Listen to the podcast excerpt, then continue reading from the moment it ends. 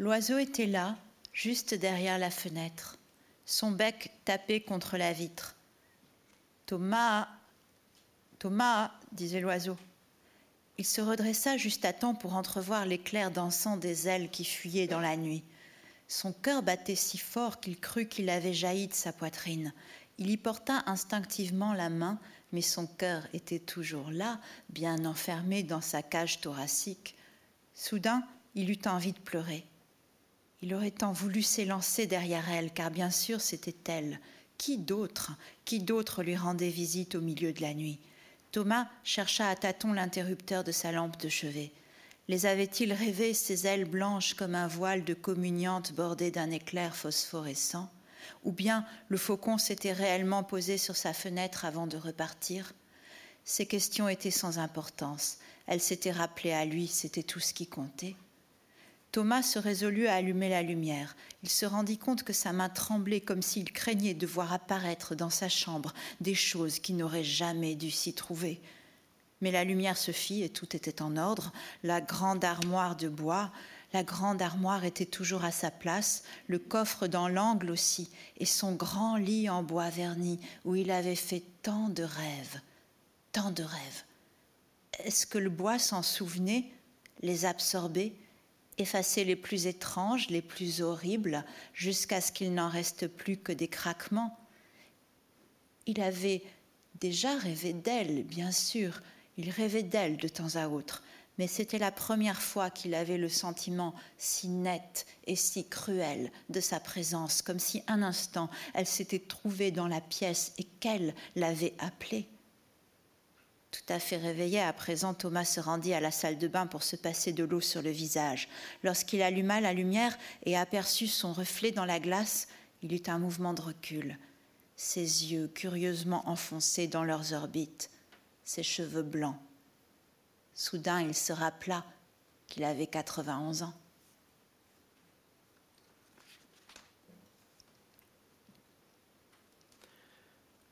Le téléphone sonna juste au moment où ils allaient se mettre à table.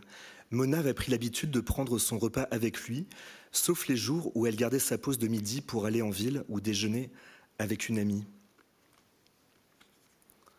Elle se leva d'un pas étonnamment léger pour une femme de son âge. Ce n'était pas la première fois que Thomas se disait qu'elle avait dû être jolie. Mona n'avait pas d'enfant, elle non plus. Il lui semblait parfois qu'un halo de regret émanait de son visage rond, malgré les boucles blondes qu'elle entretenait en se rendant chaque mois dans un salon de coiffure à l'entrée d'Aubernay. Mona vivait seule, comme lui. Elle avait toujours vécu seule, d'après ce qu'elle lui avait dit. Il se demandait parfois si elle n'avait pas pas été la maîtresse secrète et abandonnée d'un homme marié. C'est ta nièce, dit Mona. Sa main s'empara du combiné si vite qu'il faillit le faire tomber. Depuis combien de temps n'avait-il pas parlé à Elisabeth depuis Noël dernier. Elle ne l'avait pas appelé pour Pâques, comme elle le faisait d'habitude. Lui n'avait pas osé lui téléphoner, il avait eu peur de la déranger. Elisabeth, comment vas-tu? Tu as regardé le soleil se lever ce matin? Lorsqu'elle l'avait appelé à Noël, elle lui avait dit qu'elle avait un nouveau bureau. Sa société avait emménagé au dernier étage d'un immeuble en bord de Seine. Le bureau d'Elisabeth occupait un angle entier. Elle voyait tout Paris, et le soleil se levait. Il avait été si heureux pour elle. Leur conversation était rare, mais il éprouvait le même bonheur à lui parler que lorsqu'elle était petite fille. Elisabeth avait beau produire des documentaires et bien gagner sa vie, elle restait à ses yeux l'enfant d'autrefois. Il s'était toujours bien entendu, peut-être parce qu'elle ne ressemblait pas vraiment au reste de sa famille, tout comme lui. Il eut soudain l'impression d'entendre quelqu'un pleurer à cause de son appareil auditif qui amplifiait les sons. Tout va bien? Thomas, est-ce que je pourrais venir chez toi? Il répéta ce qu'elle venait de dire comme s'il n'était pas sûr d'avoir bien compris. Tu veux venir chez moi? Ici? Tu serais d'accord? Oui, bien sûr.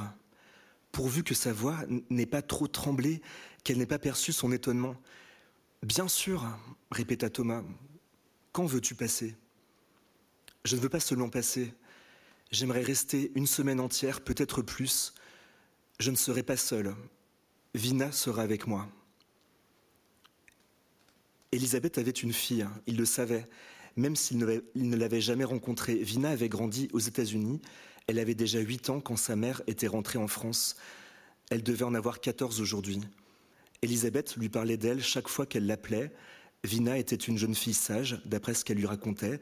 Elle travaillait très bien en classe. Il devait encore avoir dans le tiroir de sa table de nuit le faire-part de naissance où dormait un bébé aux cheveux noirs et étrangement brillants. Vina, une jeune fille, les gens de la génération d'Elisabeth disaient une adolescente. Très bien. Quand pensez-vous arriver? Le mois de juillet est plus agréable que le mois d'août par ici, surtout pour se promener en forêt. À nouveau, il lui sembla entendre quelqu'un pleurer. Je pensais venir à la fin de la semaine.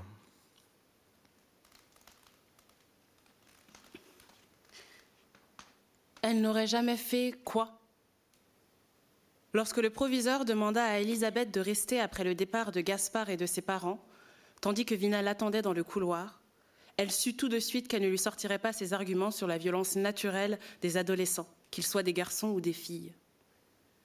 Le proviseur avait cru Vina. Elle n'aurait jamais fait ça. Les parents de Gaspard aussi l'avaient cru. Ils ne porteraient donc pas plainte.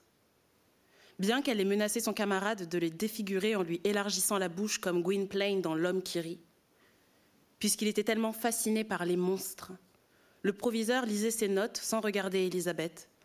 Si je te rate, tu en seras quitte pour une balafre, mais je te promets qu'elle sera moche. Le proviseur ne pensait pas que l'exclusion de Vina aurait des conséquences sur ses performances scolaires. Ses professeurs étaient unanimes, elle maîtrisait toutes les notions au programme. Sa professeure de français lui ferait parvenir, via ses camarades, les analyses de textes susceptibles de lui manquer. Si Elisabeth le souhaitait, il pourrait même l'aider à trouver un autre établissement pour les six semaines à venir. Le proviseur avait ôté ses lunettes pour les essuyer et jeté à Elisabeth un regard égaré. En trente ans de carrière, je n'ai jamais exclu une élève aussi brillante que Vina. Je n'aurais jamais cru ça possible. D'habitude, ce sont les garçons, je veux dire, les élèves en difficulté qui font ce genre de choses. Les temps changent. Il avait remis ses lunettes et poussé un long soupir. Il n'est pas toujours facile de savoir ce qui est juste. Il arrive qu'on se sente dépassé. Il restait malgré tout une possibilité d'annuler la sanction dont il se devait de l'informer. Elisabeth avait huit jours pour contester l'exclusion de sa fille auprès du rectorat.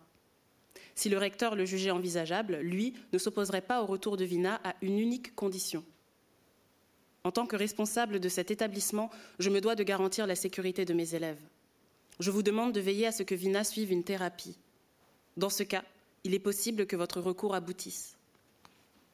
Autant de nouveau ses lunettes, sans doute trouvait-il plus facile de lui dire certaines choses s'il la voyait floue. Je crois, si je puis me permettre, qu'il ne faut pas que vous vous laissiez abuser par les apparences. Ce n'est pas parce que Vina est une fille, une jeune fille, gracile et très intelligente, qu'elle ne peut pas être dangereuse pour les autres.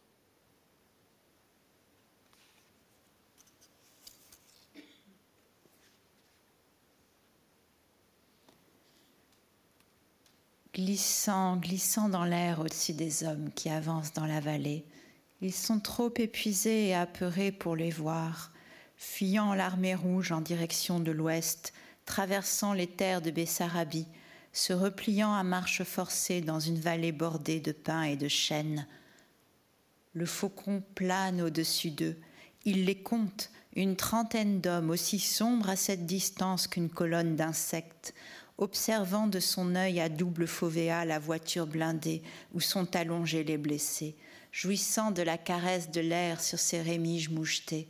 Vaste ciel, vaste ciel, glissant, planant, respirant, invisible aux yeux des hommes.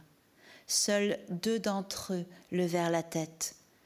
Thomas frissonna lorsqu'il croisa le regard de l'oberleutnant. Sans doute qu'il allait sortir son P-38 et abattre l'oiseau en plein vol.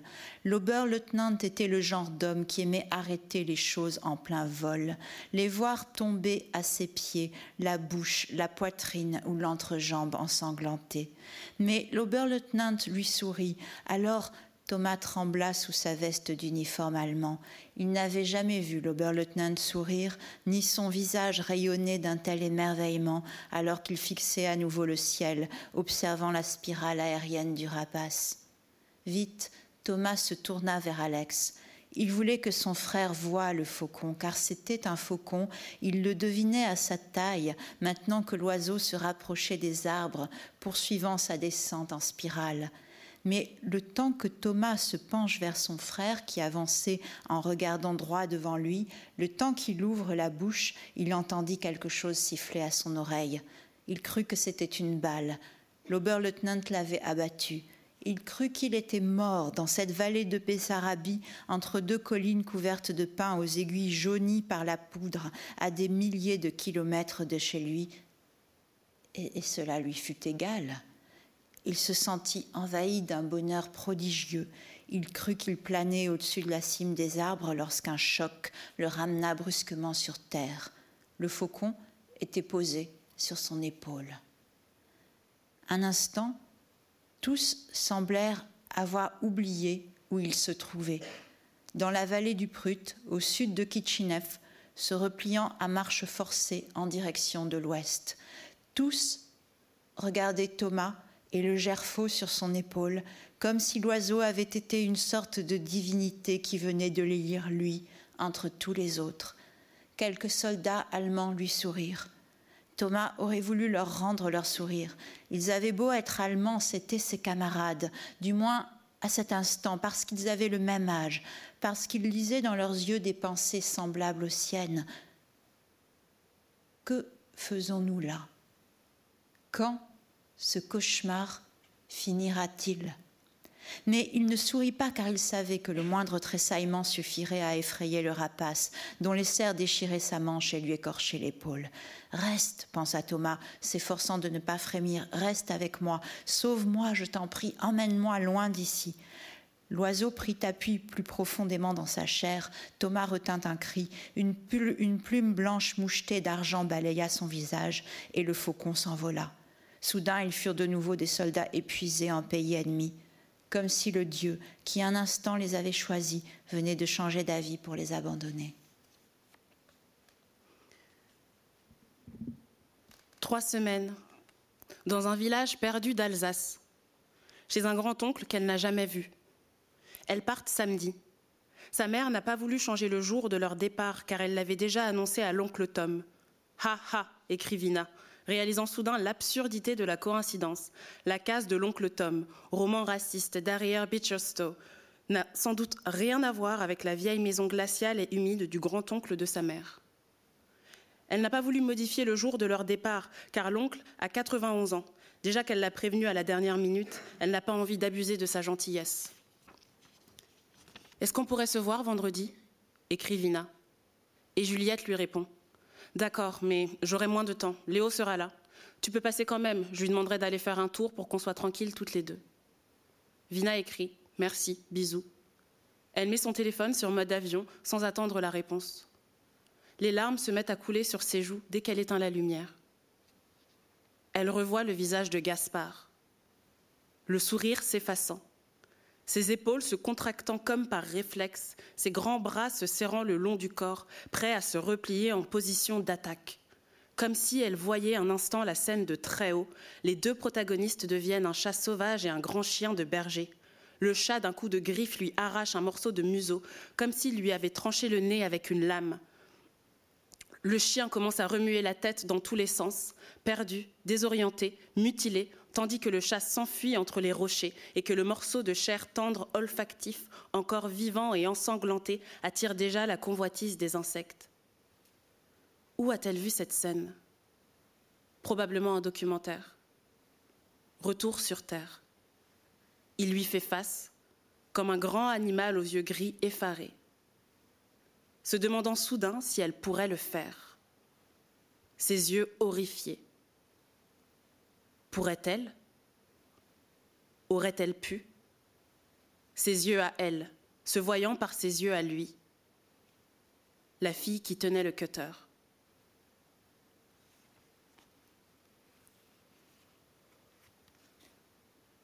Thomas posa sa canne. Il s'assit sur la, la, souche et attendit. Il la vit bientôt, car c'était une femelle reconnaissable à sa taille, elle devait bien faire 50 cm, décrivant des cercles dans le ciel, puis se posant avec une précision prudente, après avoir vérifié son identité, car les rapaces sont physionomistes, à cinq mètres de lui. Thomas sortit avec délicatesse de son sac de toile les morceaux de viande qu'il avait prélevés le matin même sur le steak que Mona lui avait acheté pour son déjeuner. Il lança un premier morceau que la femelle mangea, puis un autre. Les faucons pèlerins sont plus petits que les gerfaux. La robe brune de la femelle était moins impressionnante que la longue robe blanche mouchetée de noir du grand rapace qui hantait les rêves de Thomas. Mais ils faisaient indubitablement partie de la même famille. Thomas tourna la tête de droite à gauche, déliant les vertèbres de son cou. Les couleurs s'animaient sous le soleil matinal. L'ocre de la falaise devenait une mosaïque allant du brun au rouge sang. Alors Thomas lança sa troisième offrande à la femelle. Elle le fixa un instant de son œil rond avant de prendre le morceau de viande dans son bec. Il sentit ses épaules frémir. La femelle s'envola. Il étendit les bras et rejeta sa tête en arrière. L'œil du faucon perçoit un insecte sur le sol à 100 mètres de hauteur. Le faucon pleure il pleure des larmes assez consistantes pour protéger ses yeux des grains de sable qui pourraient les lui crever lorsqu'il fond sur sa proie à 300 km heure. À cette vitesse, les larmes humaines sécheraient aussitôt, pas celles du faucon. Ses larmes le protègent et sa vision panoramique du monde qui s'ouvre à 160 degrés. La femelle vole vers son nid au-dessus de la canopée de la forêt des Vosges, portant dans son bec l'offrande du vieil homme assis sur la souche du chêne, bras étendus, visage tourné vers le ciel. Si mon Toubib me voyait, pense-t-il les yeux fermés, s'il savait quel genre de gymnastique je fais pour rester en forme. C'est sa dernière pensée humaine. elles sont souvent drôles, ces pensées-là. Puis l'esprit de Thomas s'envole pour de bon dans un présent vaste comme le ciel. Lorsqu'il rouvre les yeux, sa vision panoramique perçoit d'un côté le passé et de l'autre l'avenir.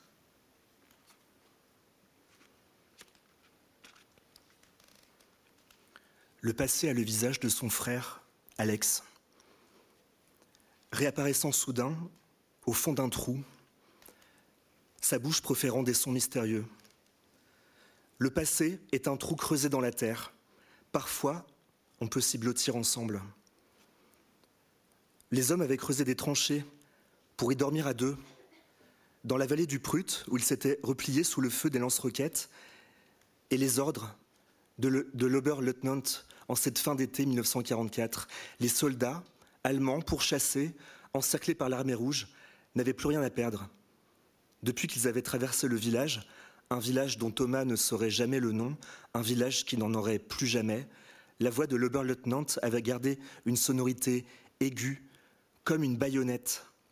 Personne ne faisait allusion à ces aigus dans la voix de l'Oberleutnant. Personne n'avait fait allusion au village depuis la veille. Ils avaient marché toute la journée, traversant la vallée, prêts à s'enfoncer dans les bois, ou à s'enfuir dans les collines, suivant l'endroit d'où viendrait inévitablement la surprise et la mort. Pour l'heure, tout était silencieux. Leur escadron, réduit à une trentaine d'hommes, était coupé du monde, comme si le front, que Thomas avait jusqu'ici imaginé comme une ligne, était devenu, tandis que l'armée allemande battait en retraite, un dessin en pointillé, où l'espace entre les points prenait de plus en plus de place, se peuplant de chaînes et de hêtres, de ruines et de spectres, tandis que les petits morceaux d'armée allemande se détachaient les uns des autres comme les membres d'un grand corps, déchiqueté, abandonné dans la forêt.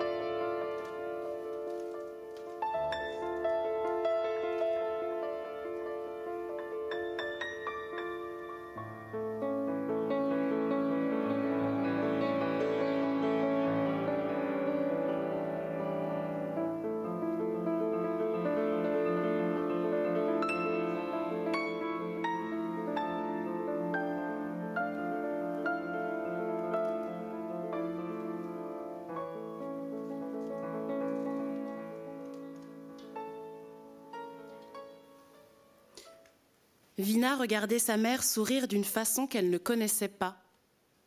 Peut-être avait-elle oublié comment elle souriait quand papa était encore en vie. Il lui semblait pourtant que ce n'était pas le même sourire.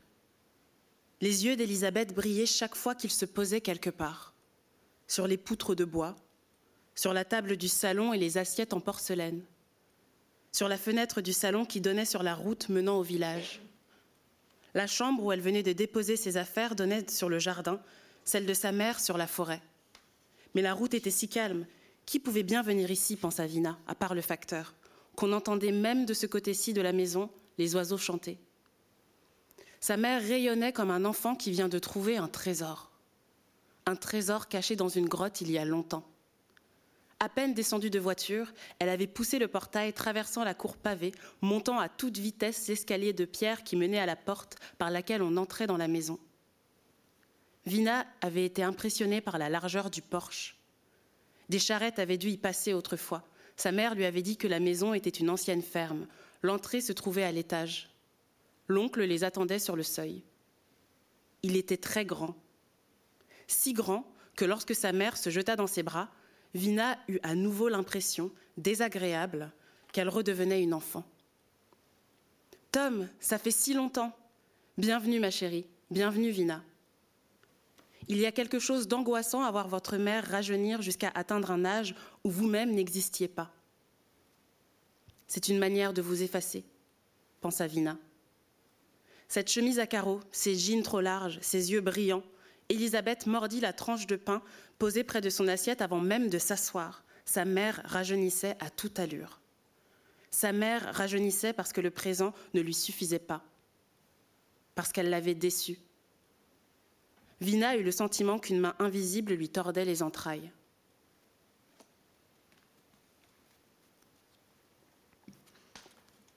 Lorsqu'Elisabeth lui avait raconté que Vina avait agressé un garçon, il avait commencé par rire.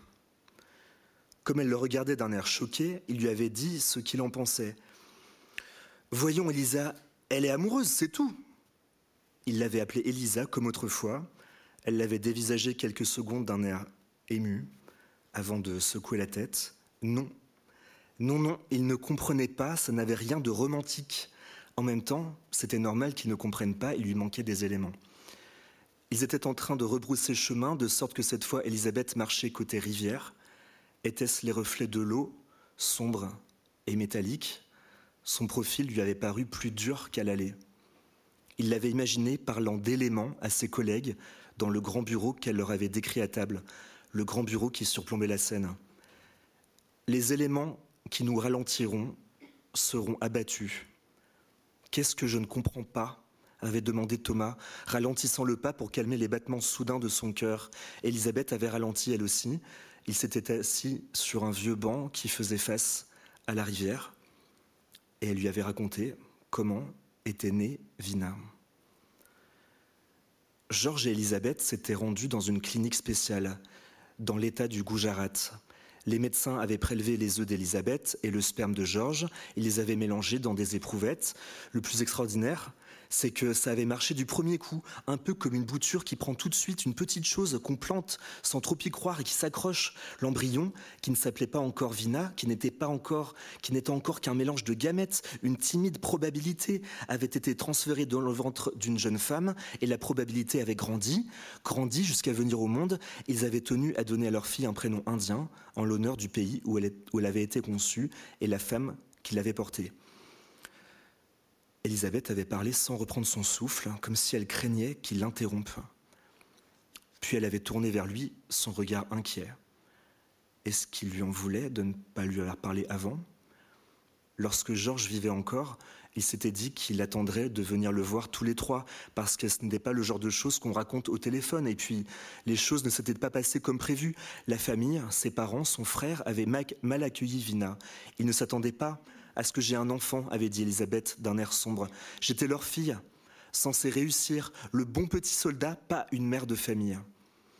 Alors, elle avait encore retardé le moment de lui parler, puis Georges était mort. Elle était rentrée en France, n'avait pas pu se résoudre à tout lui dire par téléphone. Elle s'était parfois demandé si son père ou son frère lui avait parlé. Elle avait compris que non, avec un mélange de soulagement et d'effroi. Elle ne voulait pas que la naissance de Vina soit un secret de famille. Il l'avait rassurée. Il ne lui en voulait pas. Comment aurait-il pu lui en vouloir? Il était si ému qu'elle lui raconte comment Vina était née, qu'elle le lui raconte maintenant, comme s'il était son parent, pour de bon, un proche, pas un vieillard solitaire. Il avait serré sa main dans la sienne, et ils avaient regardé la rivière sans rien dire. Ils s'asseyaient sur ce banc autrefois quand Elisabeth était une petite fille aux yeux gris brillants de curiosité. Elle était si soulagée qu'il ne la juge pas, si soulagée qu'il ne juge pas Vina. Il avait serré sa main plus fort que la sienne. Une ablette s'était élancée hors de l'eau, saisissant ce qui ressemblait à un rayon de soleil oblique, mais qui était sans doute un minuscule insecte. Il avait regardé les cercles éphémères laissés par les bouches des poissons gobant leur proie microscopique. Comment aurait-il pu juger quoi que ce soit?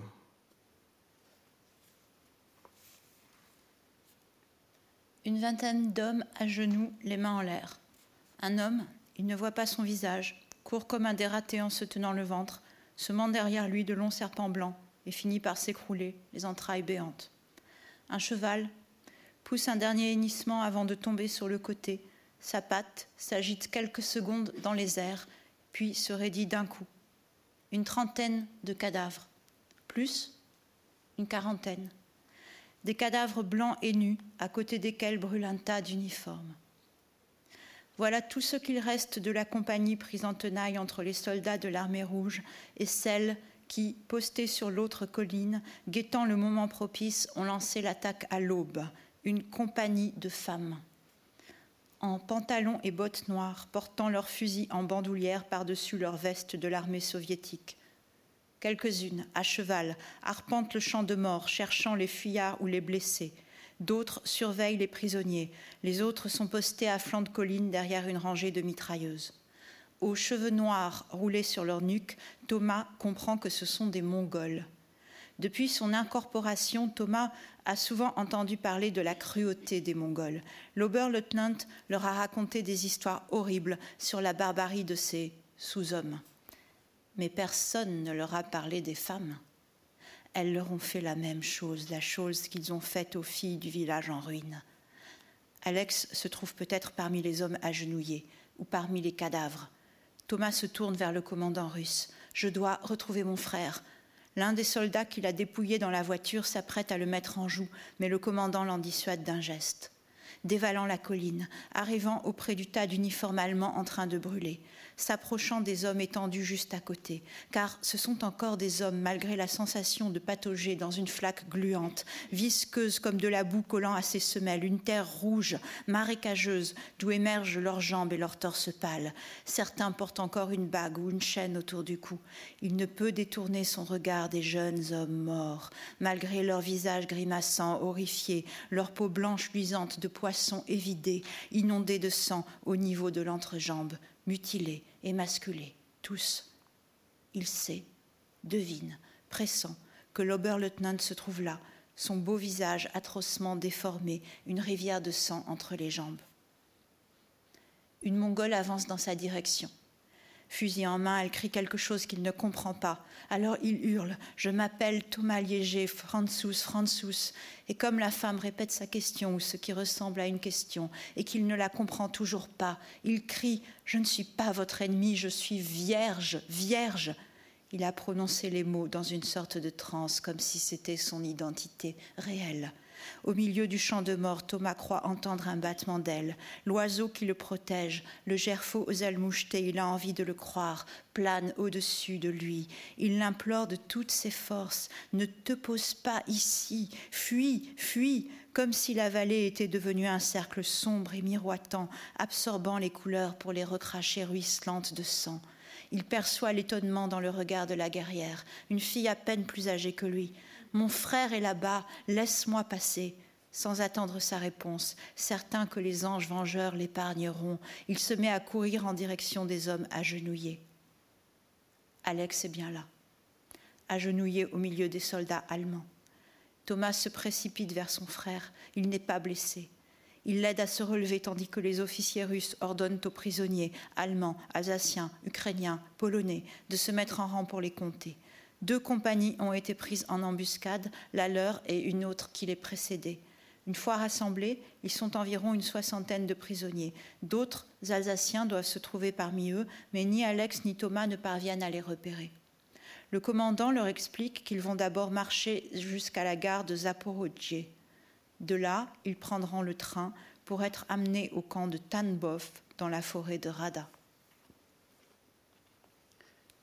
Ajustant ses lunettes de natation, glissant dans l'eau fraîche, piquante, elle commença par faire quelques longueurs pour se réchauffer, ne pensant plus à rien, alternant brasse et dos, et dos crôlé. Puis elle abandonna ses lunettes sur le rebord de la piscine pour regarder le ciel tout en nageant sur le dos. Comme si l'eau la guérissait, l'enveloppait de sa fraîcheur bienfaisante, réparatrice, pour cicatriser ses pensées brûlantes. Elle y avait pensé toute la nuit ou presque, s'endormant par à-coups, sans être sûre de dormir vraiment, comme si ses pensées étaient des bourreaux qui disparaissaient quelques minutes, le temps de reprendre leur souffle pour mieux la tenailler. Vers cinq heures du matin, les bourreaux avaient fini par aller se coucher, et elle avait sombré dans un sommeil opaque où elle s'était enfin arrêtée de penser de penser aux gens qu'elle aimait et qu'elle perdait, qu'elle aimait, qu'elle perdait.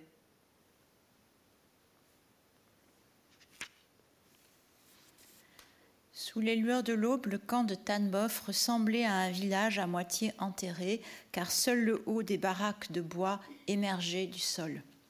Comme des maisons de pain d'épices ou de sorcières aux trois quarts enfouies dans la terre, attendant ceux qui se perdaient dans la forêt. Alors qu'il s'engageait dans l'allée principale du camp, dite allée des Français, Thomas frémit comme si ses yeux d'enfant se rouvraient, tentant de compter ces maisons dont le toit surgissait désespérément, comme la tête d'une grenouille à moitié avalée dans la gueule d'un serpent qu'il avait vu une fois au bord de la rivière, terrifié à l'idée qu'elles allaient jaillir de terre ou s'y engloutir sous ses yeux vomis ou aspirés par des forces souterraines. Il en devina une centaine alors qu'ils avançaient au petit matin dans les rues rectilignes du camp. Quand il était repassé au même endroit le lendemain, la grenouille et le serpent étaient morts tous les deux, atrocement imbriqués l'une dans la gueule de l'autre. Il avait douze ans. Il n'avait jamais oublié le spectacle terrifiant de cette étreinte. Il avait tenté de desserrer la mâchoire du reptile, mais n'y était pas parvenu. Alors, il leur avait creusé une tombe au bord de la rivière. Les choses paraissent toujours plus grandes la première fois qu'on les voit, même si on ne les voit pas en entier. Il ne se trompa pas en comptant à peu près une centaine de baraques, mais il ne vit ce premier jour ni la baraque 22 ni la baraque 112, ne vit pas ce qui se trouvait sous leur toit de bois, derrière leurs murs enfouis, ne vit pas non plus les lazarés ou les malades rampés comme des serpents agonisants. Il ne vit rien, et ils pénétrèrent dans le quartier de la quarantaine.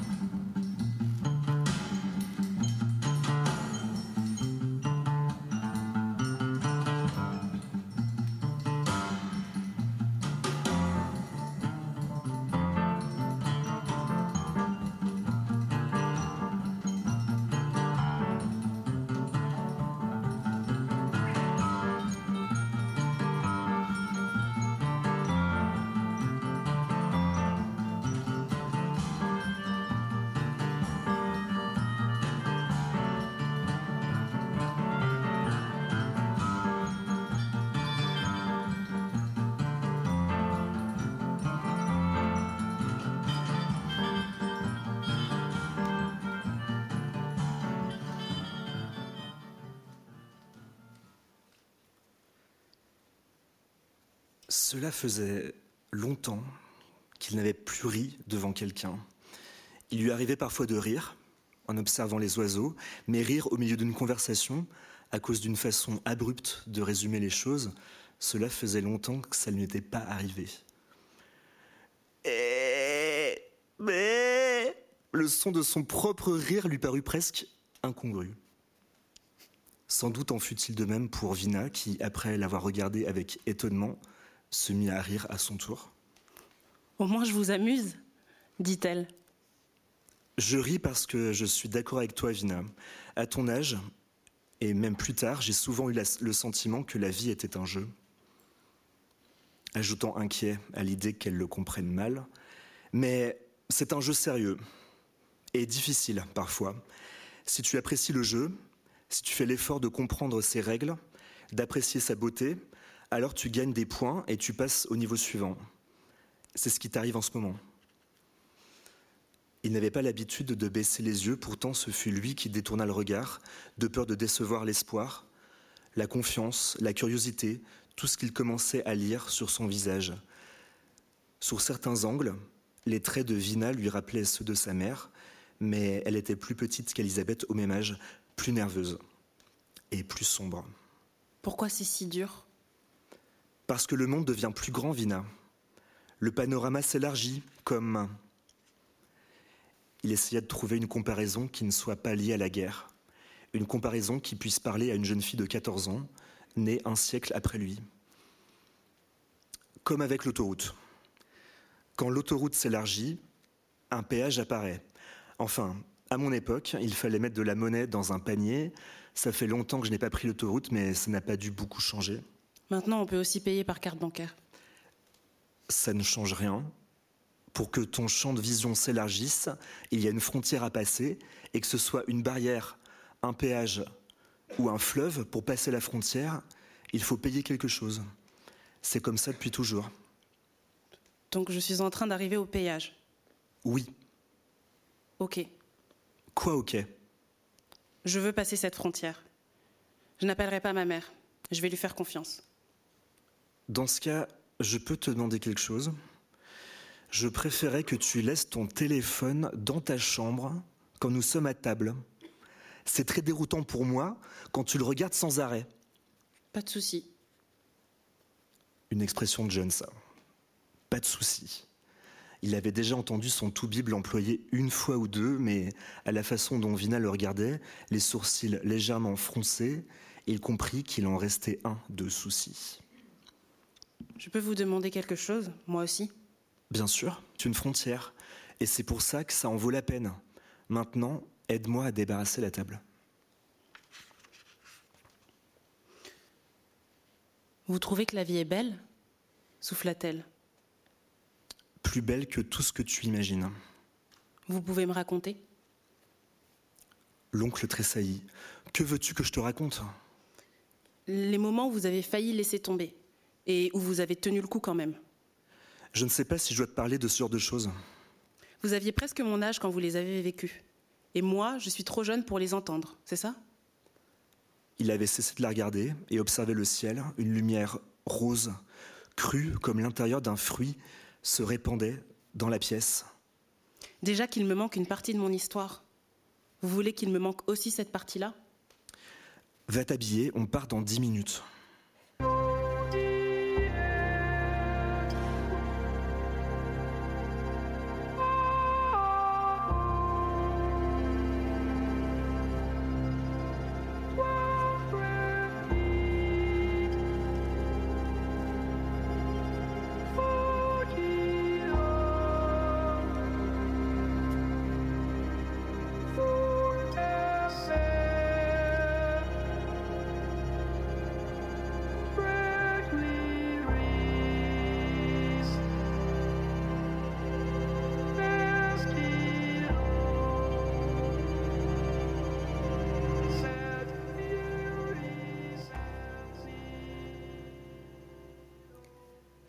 Ce ne fut pas à ce moment-là que Vina eut peur. Pas au moment où l'oncle lui raconta le retour au camp après que la fosse eût été creusée. Elle éprouvait une sorte de fascination hypnotique, comme si elle le tenait par la main au moment où il descendait de la remorque. Marchant invisible à ses côtés, traversant les rues glacées du camp de Tambov, tandis que sa grande silhouette efflanquée se dirigeait, une pioche à la main, vers la baraque 22. Enfin, quelqu'un de sa famille la prenait au sérieux, lui ouvrait sa mémoire, lui révélait ses secrets. Non, ce ne fut pas à ce moment qu'elle eut peur. Je t'ai parlé des dunes de 5 mètres de hauteur. Mais il n'y avait pas que des dunes de neige à Tambov. Il y avait des dunes de corps à l'intérieur de la baraque 22. Cette baraque, la morgue, ce n'était rien d'autre qu'un grand caveau avec un toit par-dessus, un vrai congélateur. Cet hiver-là, au camp, il y avait une centaine de morts par jour. Ils étaient empilés comme des bûches jusqu'au plafond de la 22. Il y en avait de chaque côté de la porte. Il y en avait tellement qu'il a fallu percer le toit, empilé jusqu'au ciel, comme des fagots. Même chose pour la baraque 112. Les deux morgues se trouvaient chacune à une extrémité du camp. Avant qu'on devienne fossoyeur, ton arrière-grand-père Alex détournait la tête chaque fois qu'on passait devant. Moi, c'était le contraire. Je ne pouvais pas m'empêcher de regarder ces piles de corps qui crevaient le toit, couverts de givre. Ils avaient des reflets bleutés, j'ouvrais grand les yeux parce que je n'arrivais pas à y croire, je n'étais pas sûr de ce que je voyais. J'avais peur de devenir fou, tu comprends? J'avais peur de voir des choses qui n'étaient pas réelles, sauf que ça l'était. Quand tu entrais dans la morgue, il fallait garder ta pioche à la main pour chasser les rats de gros rats qu'on trouvait dans le ventre des morts ou en, en train de manger leurs yeux. C'est pour ça que c'était une corvée de nuit. Certaines choses sont impossibles en plein jour. Une larme transparente comme un flocon de neige roulant sur la joue de l'oncle, suivant le sillon d'une ride. Doucement, précautionneusement, Vina appuya sa tête sur son épaule. Ces garçons avaient quoi? Une vingtaine, une trentaine d'années.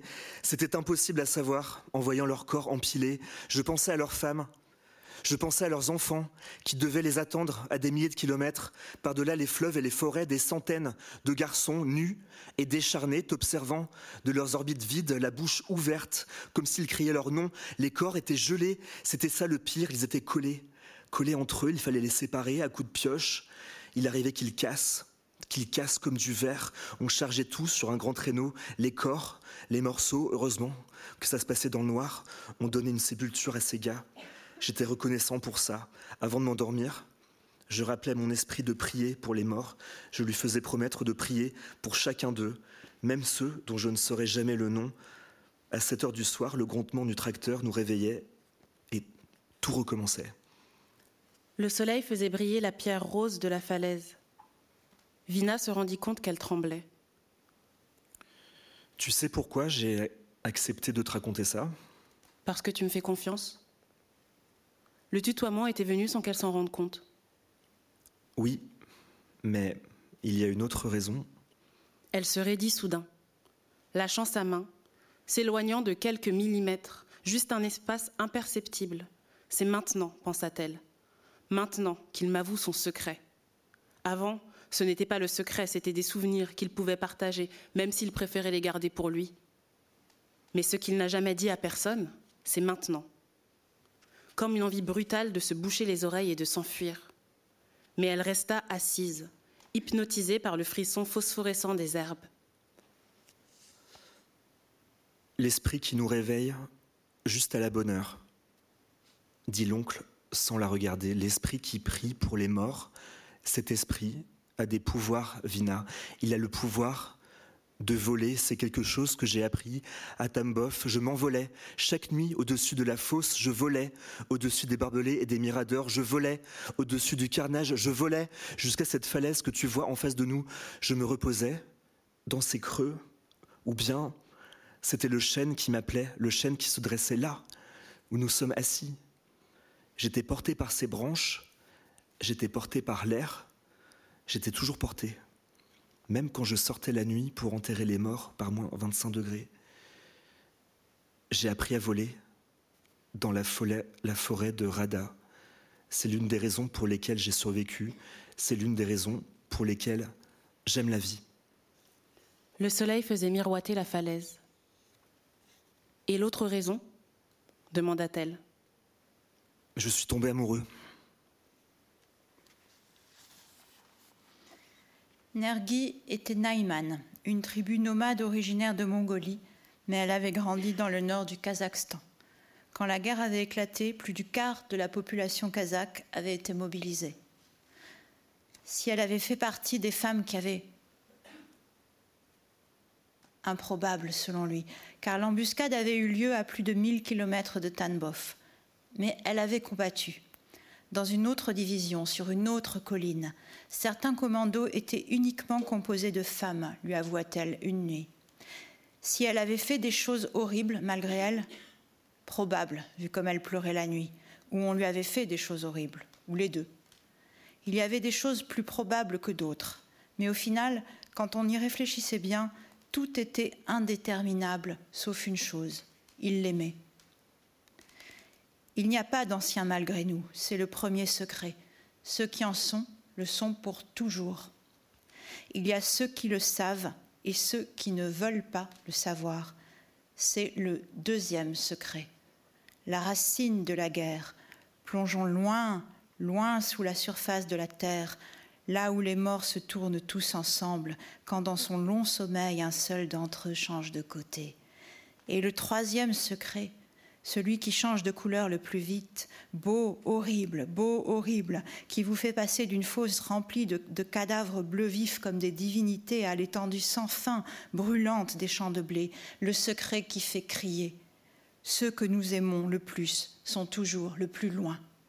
Plus nous les aimons, plus ils sont étrangers que la distance se compte en années, en générations, en milliers de kilomètres, qu'elle sépare un homme d'une femme, une mère de son enfant ou un vivant d'un mort. Cette distance que seul le faucon connaît, c'est la distance exacte qui sépare notre vrai moi de l'uniforme que nous ôtons sans jamais parvenir à nous en approcher.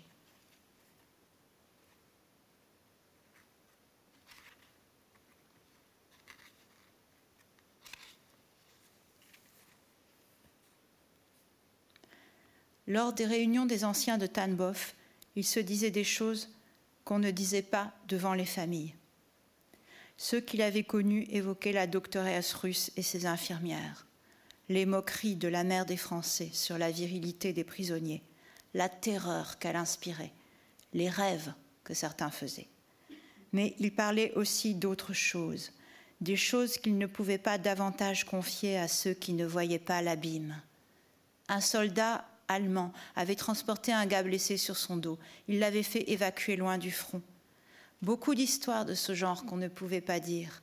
Un gars se sacrifiait pour vous alors qu'il portait l'uniforme ennemi, l'uniforme que vous détestiez mais que vous portiez aussi. Six gars s'étaient rendus à un soldat russe au visage d'ange, à peine 16 ans. Il leur avait dit d'avancer et leur avait tiré dans le dos. Cinq étaient tombés, le sixième avait été amené à Tanbof et les autres souvenirs que Thomas voyait flotter derrière eux comme une armée de fantômes, ceux dont personne ne parlait jamais, ce qu'ils avaient fait malgré eux, les fois où ils avaient dû choisir entre mourir d'une façon horrible ou tuer d'une façon horrible. Ce choix fait de nuit, car les attaques avaient lieu la nuit, toujours la nuit fragmentée de crépitements et de flammes, des souvenirs des femmes dont personne ne parlait jamais, comme le village en ruine, comme l'attaque des Mongols. Ces images briller au fond de l'abîme.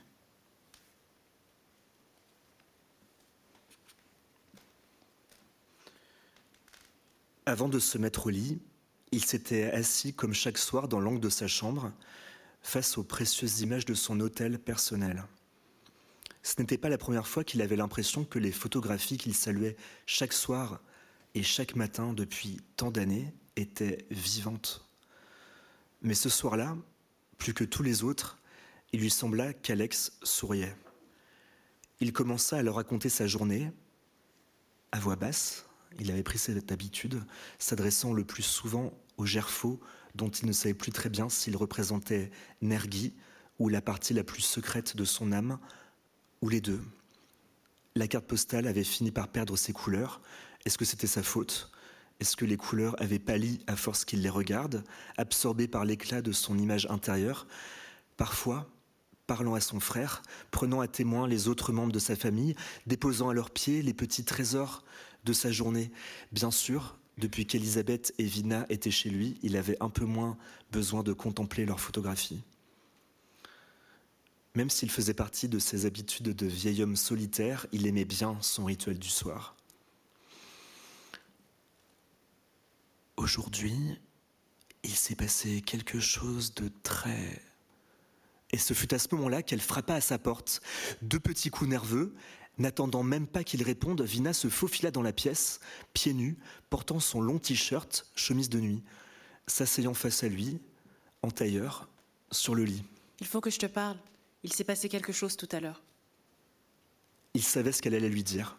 Il s'en était douté dès qu'il l'avait vue revenir de la forêt. Cette lueur dansant dans ses prunelles, combien de fois l'avait-il éprouvé lui aussi Cette peur dont Vina lui parlait, cette peur qui l'avait soudain paralysé, dit-elle, l'empêchant d'avancer sur le chemin du retour, cette angoisse de trahir une chose secrète, de ne pas avoir la force de la préserver au milieu des autres.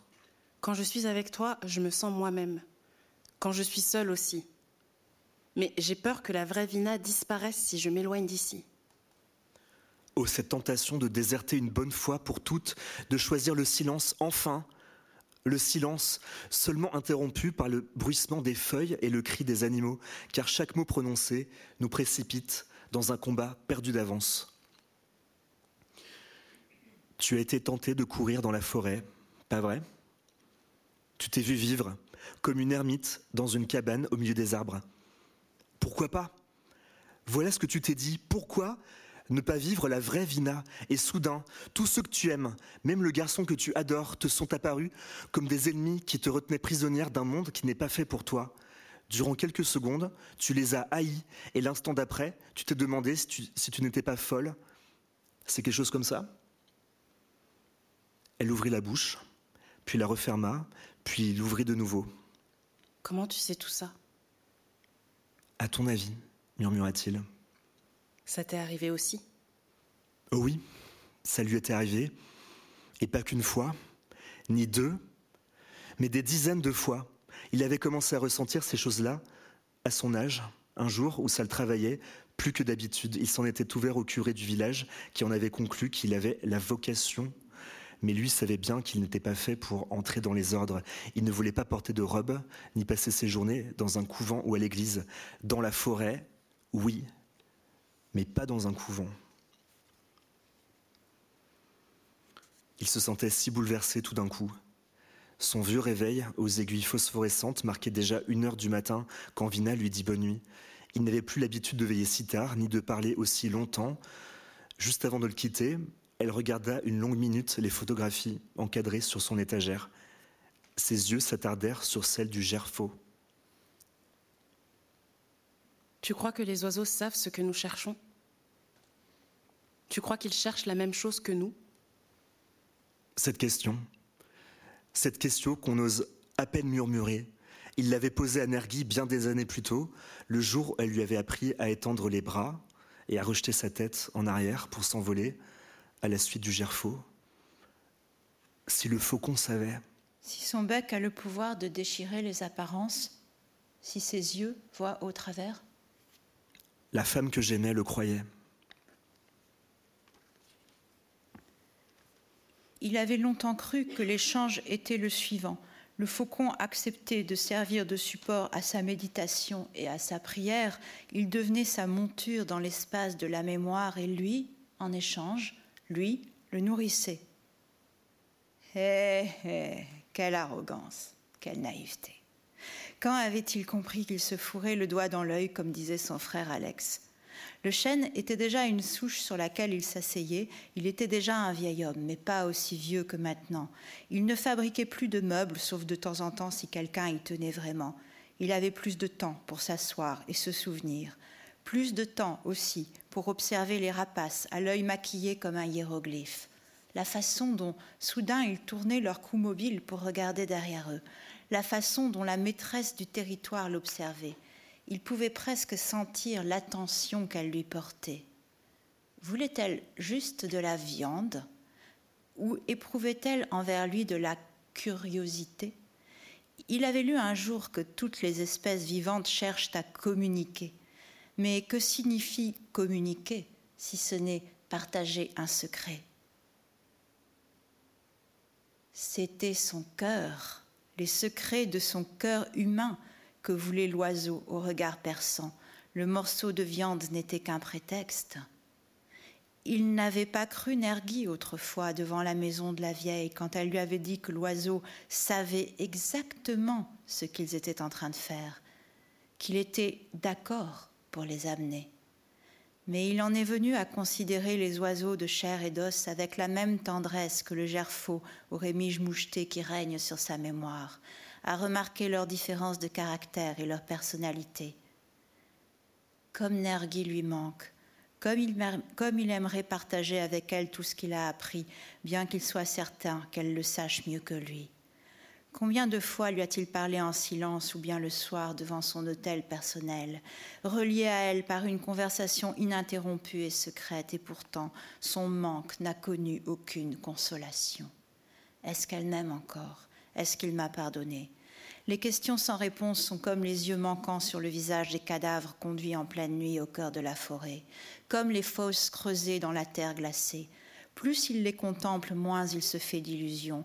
Ce qui est arraché est arraché à jamais mais alors qu'il décrit des cercles concentriques au-dessus des miradors et des quatre rangées de barbelés, comme si le camp de Tanboff obéissait à une géométrie infernale uniquement composée d'angles, qu'il avait le devoir de compléter par des spirales embrassant les quatre points cardinaux, à l'ouest le chemin de fer, à l'est forêt de Rada, au nord la maison de la vieille, et au sud du sud, le territoire secret où un vieil homme s'assoit, alors qu'il se souvient, il arrive qu'une couleur attire son attention sur un détail qu'il n'avait pas remarqué jusque-là.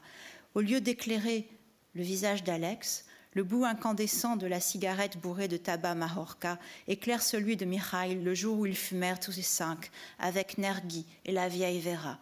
Mikhail a une tache lit de vin de la taille d'une pièce de monnaie au niveau de la tempe.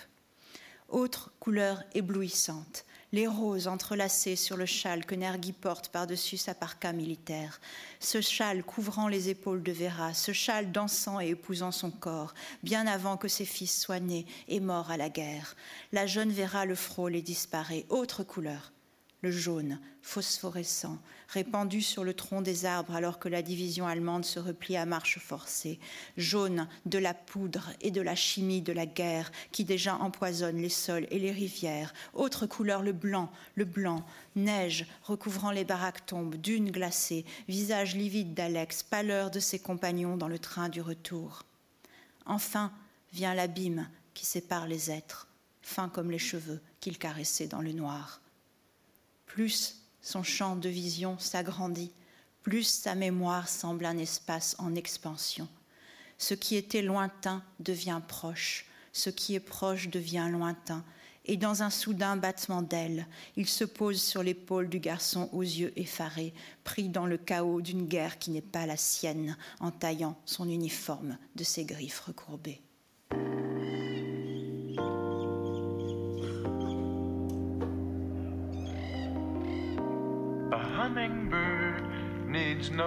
Legs to fly. Legs to fly. We've all been blessed with wings of our own.